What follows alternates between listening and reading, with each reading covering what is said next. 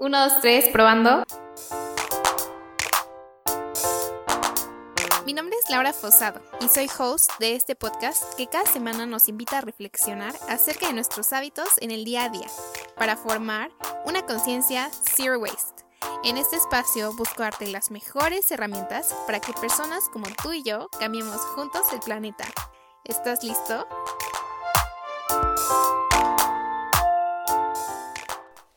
La naturaleza nos muestra que ella misma organiza su ciclo de vida y restaura su crecimiento, como por ejemplo cuando en el bosque en otoño las hojas de los árboles caen al suelo, justamente con trozos de ramas, excremento de animales o hierbas, pasan a una fase de descomposición en la cual intervienen muchos elementos que cooperan en este proceso, como el sol, el agua, el calor, el frío y diferentes especies vivas como larvas, gusanos, caracoles, hongos, insectos es lo que transforman todo en humus.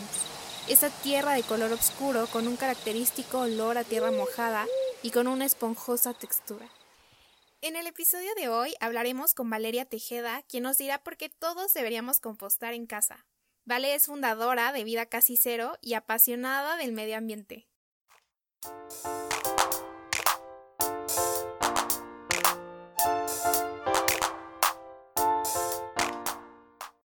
Hola, Vale, ¿cómo estás?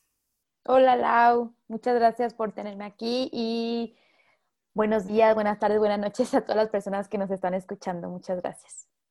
No, al contrario, muchas gracias por aceptar la invitación a este podcast. Y bueno, para empezar, ¿podrías platicarnos qué es y cómo surge Vida Casi Cero?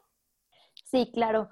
Pues Vida Casi Cero nació, ya va para los cuatro años, pero fue en el 2017, empezó como una cuenta de Instagram, literalmente, em, donde yo empezaba a compartir un poquito mi proceso hacia un estilo de vida un poco más sostenible, ya que me enteré del movimiento o filosofía, como le quieran llamar, Zero Waste, y me sentí muy cautivada por ello y muy inspirada. Y, insisto, empezó como una cuenta porque yo veía que en ese entonces no había tanto contenido o no conocía a muchas personas que estaban intentando llevar este estilo de vida y fue migrando poco a poco hasta que el año, bueno, hace ya dos años, digo el año pasado, pero el 2020 no se sintió como un año, pero en el 2019 migró a un podcast y justamente el año pasado, ahora sí en el 2020, en agosto, empezó también como un servicio de recolección de residuos orgánicos a domicilio en Guadalajara, que es donde yo vivo. Esto con la finalidad de que todas las personas o las personas interesadas que no tienen el espacio, el tiempo, etcétera, quieren hacer composta. Y yo también doy talleres de manera online por el momento de compostaje. Y si bien hay gente que asiste y pues me gusta dar mucho los talleres. Yo sé que hay personas que tienen toda esa disposición, pero reitero, posiblemente no tienen el espacio, el tiempo, les da cosa que pues les salgan cucarachas o insectos, cosas que, no deben de pasar. Y por eso decidí crear este servicio que no había en ese entonces en, Guadalajara.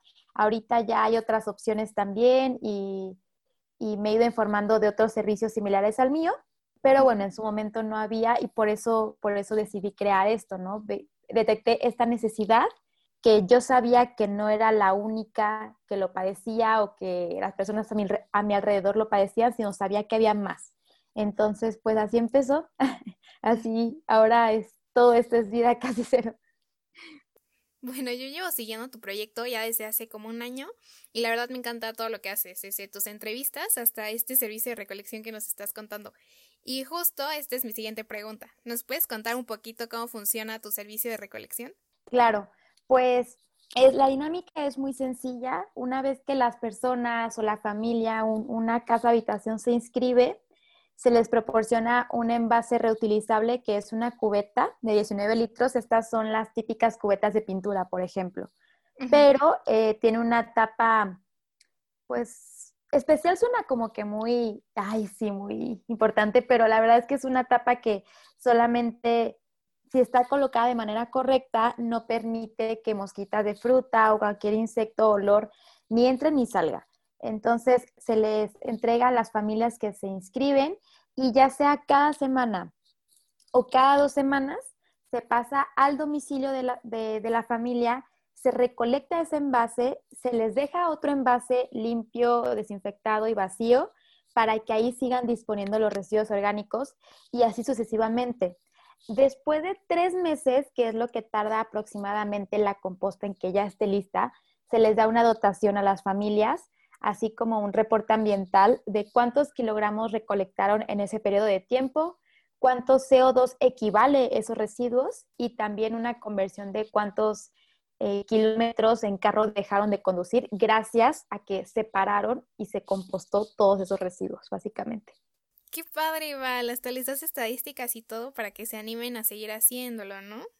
Sí, justo hoy, bueno, hoy es 19 de febrero, este, esta semana y la próxima, que es la última, toca la recolección a todas las personas que se inscriban en noviembre, porque en noviembre fue, me, empezó el proyecto en agosto como un piloto acá en mi coto, bueno, en mi privada, y en noviembre decidí expandirme. Entonces, ese mes fue en donde más personas me han llegado y ya se cumplieron los tres meses, ¿no? Y justamente yo en la parte como de las equivalencias que mencionas, sí me puse a investigar, a encontrar calculadoras porque no, no encontraba con un recurso donde me dijera eso, ¿no? Entonces agarré un paper que encontré de, de composta con el equivalente al CO2 y además otra página web no recuerdo si era de Reino Unido, no recuerdo, pero era en inglés, y que ahí te arrojaba, o sea, como que todas estas cifras estaban por separados y pues ya yo hice la, la, matemática correspondiente para relacionarlos a cada familia, ¿no? Y creo que eh, cuando ves la cantidad que se salvó en, en, esos tres meses, como que sí te llega el impacto, ¿no? Y, y, posiblemente no piensas o no llegaste a pensar que pudiera ser esa cantidad. Tengo una familia que que recolectó poquito más de 100 kilos en esos tres meses. Y una familia. Entonces, imagínense, este, no sé de dónde nos escuchan, pero pues Guadalajara es una ciudad grande y pues es solamente una familia. ¿Qué pasa con todas las demás, no? Sí, qué padre proyecto, Val. Eh, muchas felicidades. Y justo acá se menciona una palabra bien importante que es composta. Y bueno, aunque es un término que todo el tiempo escuchamos, creo que no tenemos una idea clara de qué es, porque bien dicen que hay tantos tipos de composta como personas, ¿no? ¿Nos puedes platicar un poquito más qué es este término? La composta básicamente es un proceso de descomposición de los residuos orgánicos. Y residuos orgánicos es cualquier residuo o materia que alguna vez tuvo vida. Siguiendo esta definición, nosotros como personas somos considerados residuos orgánicos y eventualmente pues nos podemos convertir en, aunque suene muy raro, en tierrita, ¿no? En, tierra. Em, la madera también, los animales, insectos, etc. Eso es la composta. Y como tú lo dijiste, Lau, hay diferentes tipos de compostaje para diferentes residuos. Eh, por ejemplo, una composta casera una composta por capas solamente se, aceptan, entre comillas, o se puede compostar residuos orgánicos vegetales. Esto es importante recalcar. Los residuos orgánicos animales, como los huesos, este, cárnicos, lácteos, etcétera, llevan otro proceso que involucra temperaturas más altas por tiempos más prolongados y, y controles de humedad y bla, bla, bla. Entonces, por eso no, no, en una composta casera no sean esas condiciones uno de los errores que he escuchado en, los talleres y de personas que también me, escriben por Instagram y así, de que, uy, es que huele feo, o es que le eché los, y de que no, pues que le echaste, no, pues que, este, que el arroz cocinado con el pollo, no sé qué, y ahí ese es un error, ese es un error, o sea, sí se puede compostar, pero hay otro proceso, hay otro proceso y, y, pues sí, lo que tú mencionaste, hay diferentes procesos para diferentes residuos, pero esto es importante recalcar todos los residuos orgánicos de alguna u otra manera se pueden compostar. Y si alguna persona piensa, no sé, por ejemplo, yo quiero empezar mi composta, pero la verdad me da miedo hacer una plaga en mi casa o peor aún en mi departamento, ¿no? Tú, Val, ¿qué tipo de composta les recomendarías que sería la ideal para que empezaran en una casa promedio? Ok, pues definitivamente para el hogar mexicano promedio, una composta casera creo que es una muy buena manera de iniciar. Y es lo que les comentaba, ¿no? Residuos orgánicos vegetales. Bueno, lo único que se acepta es el cascarón de huevo, pero de ahí en más no. no se, no agreguen ni lácteos, ni cárnicos, ni huesos de animales, ni aceites, nada, nada de eso. Puros orgánicos vegetales, que son las cáscaras de fruta, de verdura, las semillas, la poda del jardín, eh, las flores muertas, el pasto seco, etc. Y lo que necesitan primero pues es un compostero, un contenedor. Y cualquier objeto que puede contener puede ser una compostera desde un guacal de madera, que es algo muy, muy común y muy típico, hasta unos recipientes plásticos de pintura o de bote de basura, ¿no? Dependiendo del, contenedor que tienes, hay que hacer las adecuaciones correspondientes para que sí se logre el compostaje, ¿no? No hacer lo mismo que compostes en, compostes, perdón, en el guacal de madera que en un recipiente plástico el guacal de madera va a permitir que el oxígeno, que es fundamental en este proceso, pase de manera más sencilla que en el recipiente de plástico, puesto que el plástico pues es, no deja pasar nada, ¿no? Entonces, insisto, un guacal de madera es muy sencillo de conseguir, casi casi lo pueden encontrar gratis o en la calle, literal, en las esquinas ahí. Y una vez que tengan ese contenedor, eh, la forma de hacer la composta casera es por capas. Van a ir intercalando capas en la primera capa, o sea, la de hasta bajito, va a ser una capa de elementos orgánicos secos.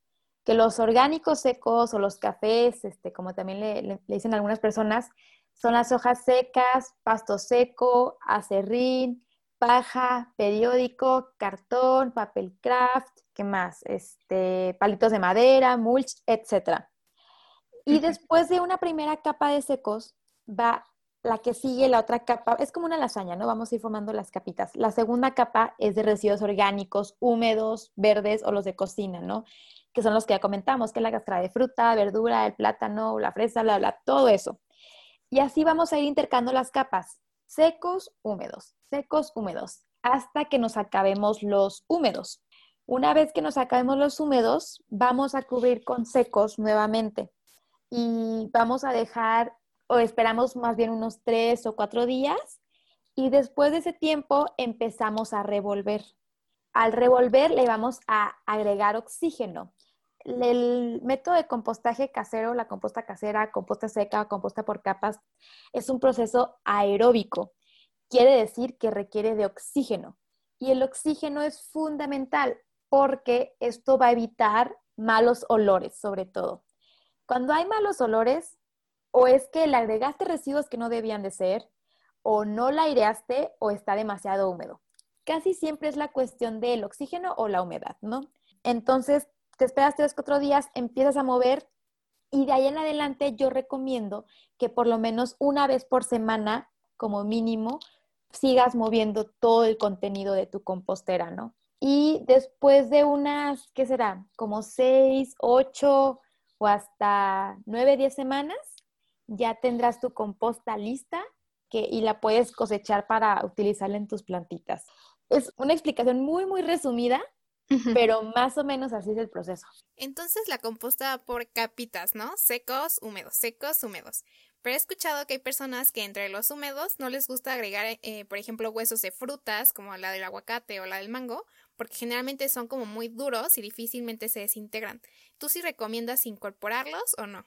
Yo sí recomiendo porque tienes razón, es muy, muy duro, se va a tardar muchísimo en descomponerse, o sea, ahorita acá en, la recolección que son mayores cantidades, eh, se eleva más la temperatura y eso, ahí siguen los aguacates, los olotes, de, la cáscara también del aguacate es muy, muy dura, pero yo sí lo recomiendo porque de otra manera va a terminar en la mal llamada basura.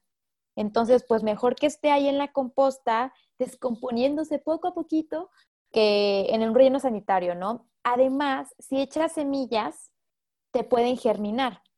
Entonces, si te germina un aguacate, un mango, yo qué sé, puedes rescatar esa semillita y le das sus cuidados y eventualmente puedes tener una planta, ¿no? O sea, entonces es como un proceso circular, ¿no? Porque ayudas tanto a la planta, a la semilla como tal, que difícilmente se desintegra, como a tu propia composta que buscas hacer como tierra fértil, ¿no? Sí, de hecho, y además no se extrañen si llegan a haber brotes en su, en su composta. Es súper normal porque ahí se dan todas las condiciones para que pues esté creciendo la vida. Y pues tienen de dos. rescatar esa semillita o dejarla ahí y pues no va a crecer ahí el arbolote, este, solita se va a, o sea, puede, germina, pero necesita como que más cuidados para que se vuelva esta planta que comentamos. Entonces, si la dejan ahí, pues no importa, se vuelve a reintegrar ahí a la, se va a hacer tierrita, vaya. Y es cierto que no podemos echar cítricos a nuestra composta porque cambian el pH y entonces eso vuelve como un proceso contraproducente a lo que ya llevábamos y así. Ok, qué buena pregunta. Los cítricos, sí, los cítricos tienen un pH bajo, o sea, el producto final tendría que tener un pH neutro y el pH neutro es 7 o incluso 8, 8.2, pero tirándole a neutro, ¿no? Y los ácidos o los cítricos más bien tienen su pH abajo de 7, por lo que se consideran ácidos. Yo sí recomiendo echar, pero no más de un 20 o 30%, porque si le echamos de más, exactos, puede acidificar la composta, puede alentar el proceso y puede llegar a oler como, como a vinagre, algo así. Entonces, no es que no se pueda, sino que con las precauciones. Y un tip para agregar más cítricos es que los corten en pedacitos, estando frescos, y los dejen secar, los dejen al sol, para que todo el ácido se evapore y así ya pueden integrar más a su composta. Porque la verdad, no manches, de hecho, las naranjas, las cáscaras de naranja es yo creo que el residuo que más recibo aquí en, en la recolección, está cañón. Val, ¿y qué pasa cuando le cae lluvia a mi composta? ¿Se echa a perder todo el trabajo de semanas o siempre hay una solución? Ok, pues no lo mencioné, pero qué bueno que lo, que lo tocaste. Y además del oxígeno, la humedad o el agua, pues es esencial, ¿no? Porque pues el agua es vida. Pero como todo exceso es malo, si le cae lluvia, si le cae agua de más, lo que sea, pues puede oler feo, puede empezar un proceso anaeróbico, o sea, que no tiene oxígeno, o puede pudrirse. Entonces, aquí para evitar que le caiga lluvia, como tú mencionaste, es uno, cuidar en dónde la vamos a tener, o sea, que, esté protegida de la lluvia cuando sea el temporal. Y dos, yo también recomiendo colocar una tapa o algo que la proteja. Y no tiene que ser una tapa hermética, puede ser literal un pedazo ahí de madera o de incluso eh, una pues tapita o más bien una malla mosquitera sería bueno también o con un retazo de tela hacer pues como una tapa, entre comillas, porque no es rígido, pero algo que lo proteja. Entonces, eh, toda composta se puede solucionar. Por favor, no la tiren. En este caso, si está muy, muy, muy húmeda, si no tiene mucho, si tiene menos de dos, tres semanas, te recomiendo todavía agregarle secos. Si tiene cuatro, cinco semanas o más, ya no le agregues secos, porque va a alentar el proceso. Mejor encárgate, en el caso de que tenga más de cuatro semanas, oxigenarlo mucho, oxigenar, oxigenar para que se vaya equilibrando la humedad y si puedes, puedes extenderla en, pues, en una superficie, no al sol directo para que no se te seque de más, pero sí para que se evapore un poquito esa, ese exceso de humedad. Entonces, pues todo tiene solución. Sí, vale, y también he visto que muchas personas le ponen a sus compostas servilletas, papel, o incluso estos cerillos que les llaman como cerillos de seguridad, que es su palito de madera. ¿Lo recomiendas o no? Los cerillos, esos que mencionas, si son de madera, sí. Con la cuestión de los papeles, ahí te va. Eh, supongo que te refieres como a las servilletas y eso. Las servilletas que comúnmente se utilizan, pues son blancas. Ya pas y son blancas porque pasaron por un proceso de clorado, o sea que tienen cloro.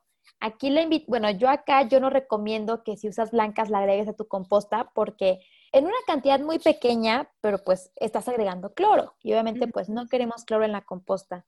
Aquí la invitación es que pues dejes de usar servilletas de, de, papel blancas, si puedes las de tela que son lavables, reutilizables N veces, o si no quieres hacer ese, esa, ese cambio, puedes comprar mejor servilletas de papel reciclado del cafecito.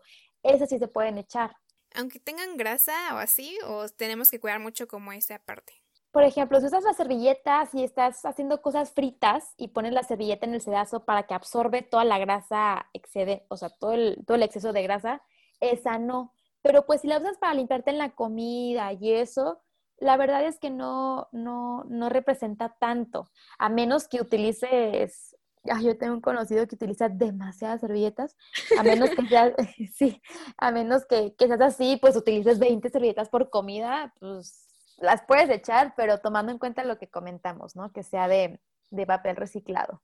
Oye, Val, y en un episodio escuché que comentabas que la fruta que se te llegaba a echar a perder la congelabas y después la enterrabas en la tierra de tu jardín.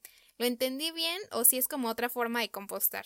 Pues, o sea, sí puede ser una opción. La, fruta que, que, se nos echa a perder, digo, aquí también, eh, pues obviamente es evitar el desperdicio, ¿no? Primero. Pero pues si ya nos pasó, la cuestión de la congelada es porque puede ser un método de para no tener tanto residuo y no saber qué hacer con él porque cuando la congelas, además de que no huele, pues estás dando un poquito más de tiempo a, que tu composta o lo que estás compostando esté listo para cosecharlo y agregar estos residuos, ¿no?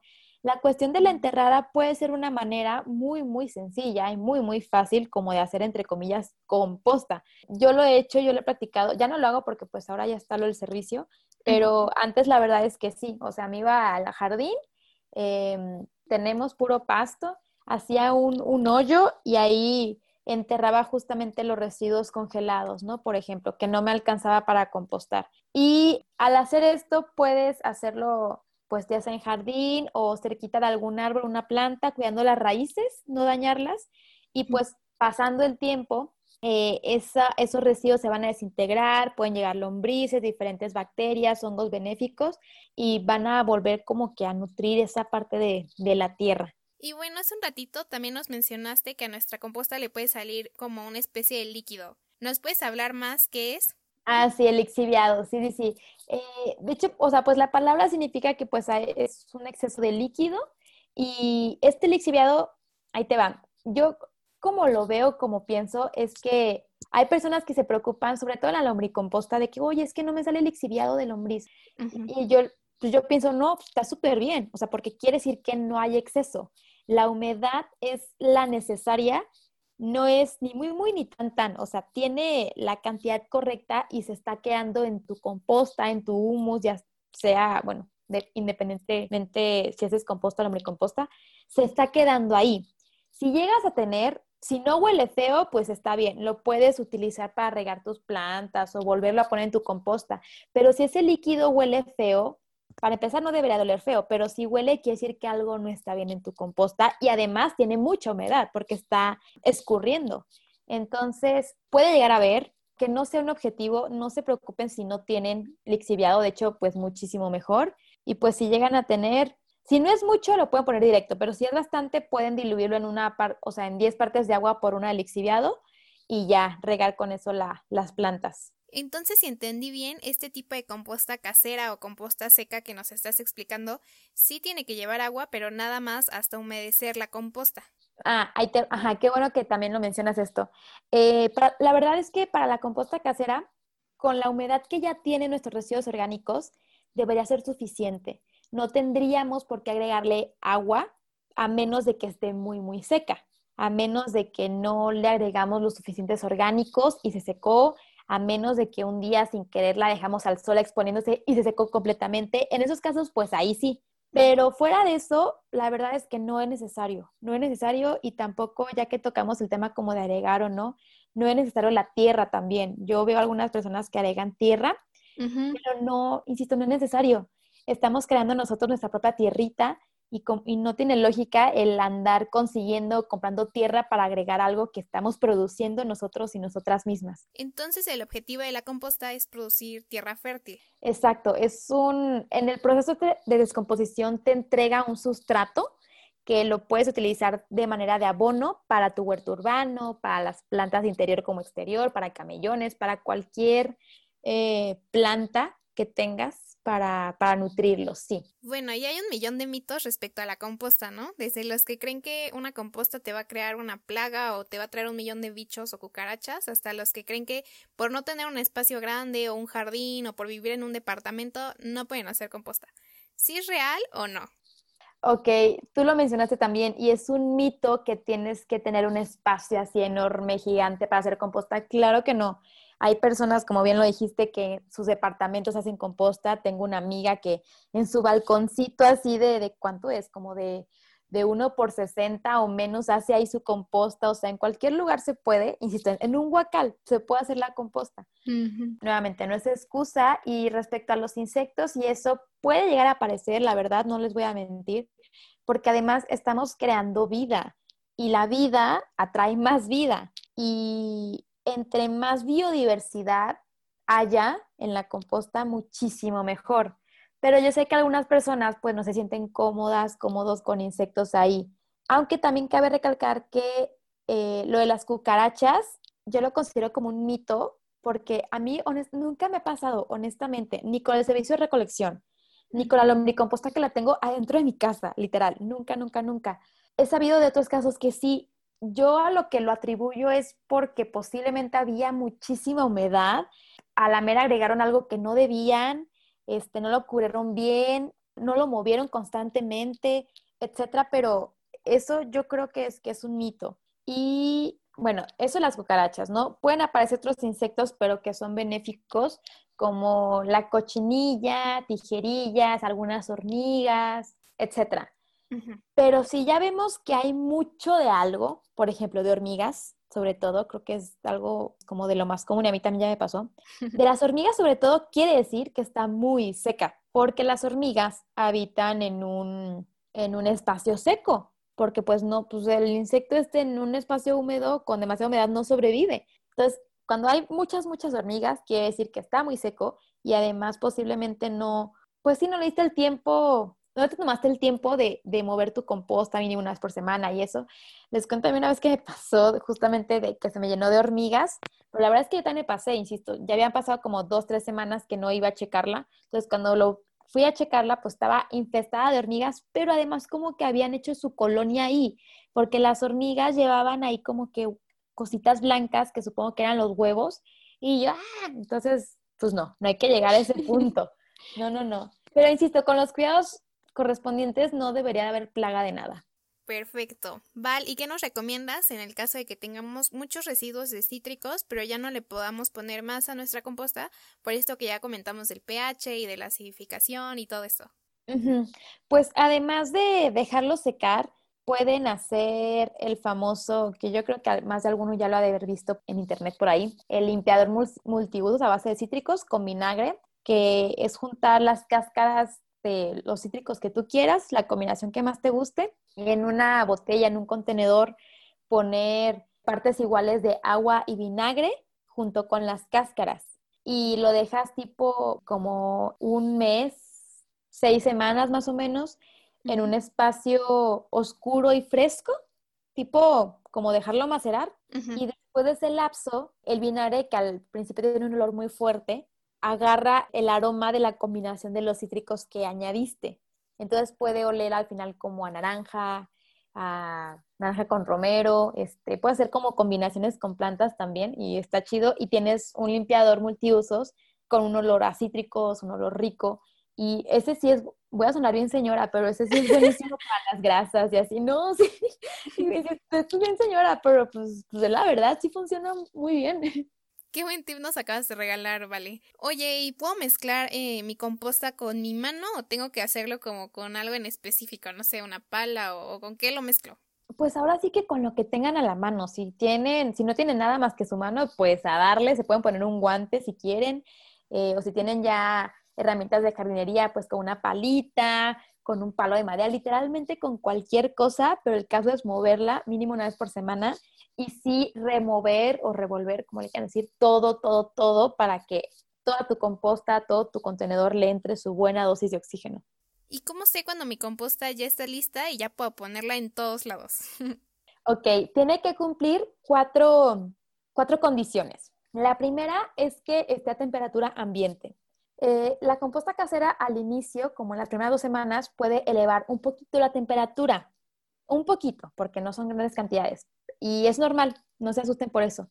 Pero el producto final tiene que estar temperatura ambiente, tiene que estar todo integrado, es decir, que no se distingue la cáscara de plátano, la el resto del mango, lo de la fresa, la zanahoria, bla, bla, bla. Todo está integrado. El tercero es que huele muy rico, o sea, sí huele, que quede, este, sí quiero mencionarlo, pero huele rico. Huele a tierra mojada, huele a bosque, huele súper, súper rico. Bueno, a mí me gusta mucho el olor. Y, eh, a ver, dije olor, y el color. El color es como marrón, chocolatoso, como como tierra mojada, más o menos. Y son esas cuatro condiciones. Si, si cumple esas cuatro, ya está lista para cosechar. La puedes utilizar así de manera directa o la puedes cribar o cernir, como, como le llamen, para obtener una tierra o un sustrato más finito y sea más fácil de manejar. Ok. Oye, Vale, ¿y cuánto tiempo de nuestro día nos pide la composta? Pues no, no tengo como una respuesta exacta porque pues cada quien tiene diferentes actividades y diferentes hábitos pero la verdad es que una vez que lo incorporas a tu rutina, no te toma más de 15 minutos, 15, 20 minutos a lo mucho para pues ir a poner tus residuos, poner los secos, revolverlo, ver cómo está, si está muy seca, muy húmeda, qué le falta, etcétera. O sea, la verdad es que es muy, muy sencillo y pues no, no te toma tanto realmente. Y bueno, ya para ir cerrando un poquito el tema, ¿Por qué todos deberíamos de compostar? en pocas palabras, convéncenos. Uf. Ahí les va. Yo cuando empecé todo esto fue a raíz de un documental que vi muy, muy bueno, que se lo recomiendo, que se llama Cowspiracy, es de Netflix. Ay, qué padre, justo lo acabo de ver hoy. ¡Ay, no, está buenazo! Bueno, ahí me cambió, literal, fue como un punto de partida, porque a raíz de eso cambié mi alimentación, porque está acá, o sea, dejé comer carne, ¿no? Pero luego me di cuenta que aún así, pues sobraba, entre comillas, pues mucha, entre comillas, comida, o sea, muchos residuos, y dije, pues, ¿qué onda? Y ya luego, pues me fui enterando y, y metiéndome más, y luego vi que todo eso que yo consideraba, pues, basura, que está mal dicho, eh, se podía convertir en tierra, ¿no? Y de que, oye, pues, ¿cómo? ¿Y, y por qué? O sea, y es que todas y todos tenemos ese, esa herramienta a nuestra disposición. O sea, no necesitamos comprar casi, casi nada. Con lo que tenemos en casa podemos empezar. Básicamente es gratuito y obtenemos tierra.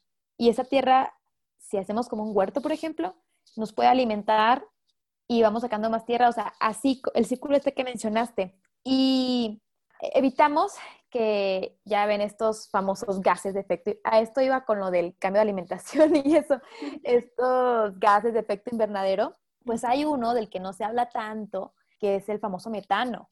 El metano está, es más nocivo que el CO2. Sin embargo, el CO2 es, más abundante, por eso como que se le pone más peso. Pero el metano, pues está más cañón, calienta más, ¿no? Nuestra, este, pues nuestra atmósfera.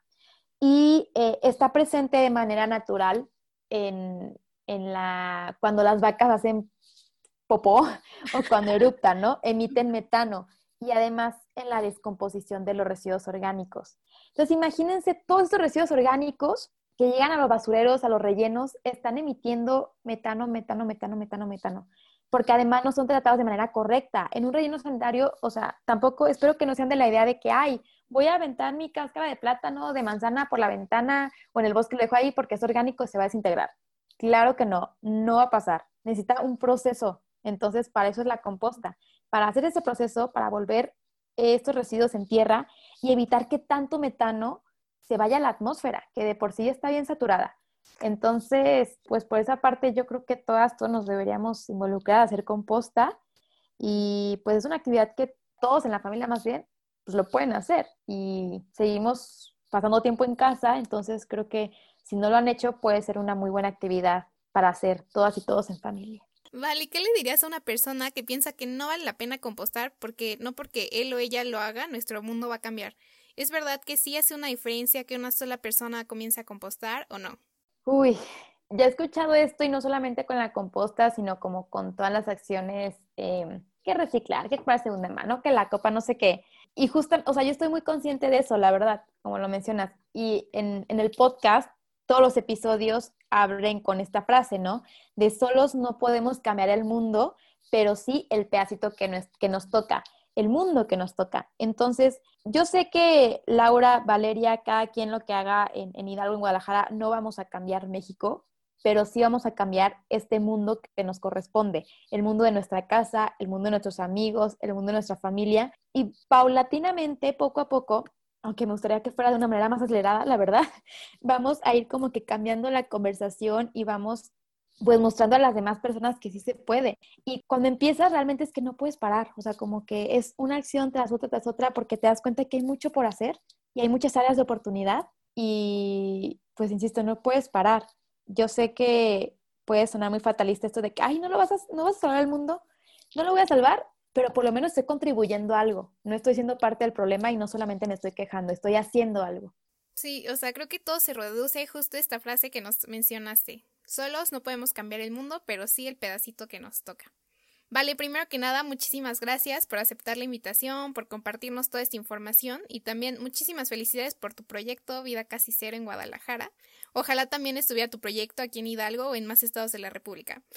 Pero bueno, ahora sí, antes de despedirme, puedes compartirnos tus redes sociales en donde las personas te puedan preguntar mucho más de lo que platicamos hoy. Claro, y antes de eso agradecerte Laura por, por la invitación. Y si bien estoy en Hidalgo, puede ser un área de oportunidad para alguien que quiera sumarse a un proyecto de esta índole. Adelante, no se detengan. Necesitamos más manos. Y pues para cualquier duda, comentario, asesoría, lo que sea, estoy en todas las redes como Vida Casi Cero. Estoy en YouTube, Facebook, Instagram, TikTok también. El podcast, que también se llama así, lo escuchan en Spotify, Apple Podcast, póngala ahí en Google Vida y ahí les va a aparecer absolutamente todo. Y yo encantada de poder ayudarles, ayudarlos con sus compostas y pues a, hacer este mundo mejor. Muchas gracias, Val. Y bueno, ya con esto me despido y espero tenerte en otro episodio. claro, Lau, con todo gusto. Muchas gracias. Y ya sabes, si te gustó este episodio, no olvides seguirnos en Instagram como Conciencia Zero Waste, en donde podrás encontrar muchos consejos que estoy segura te serán de gran utilidad en tu día a día.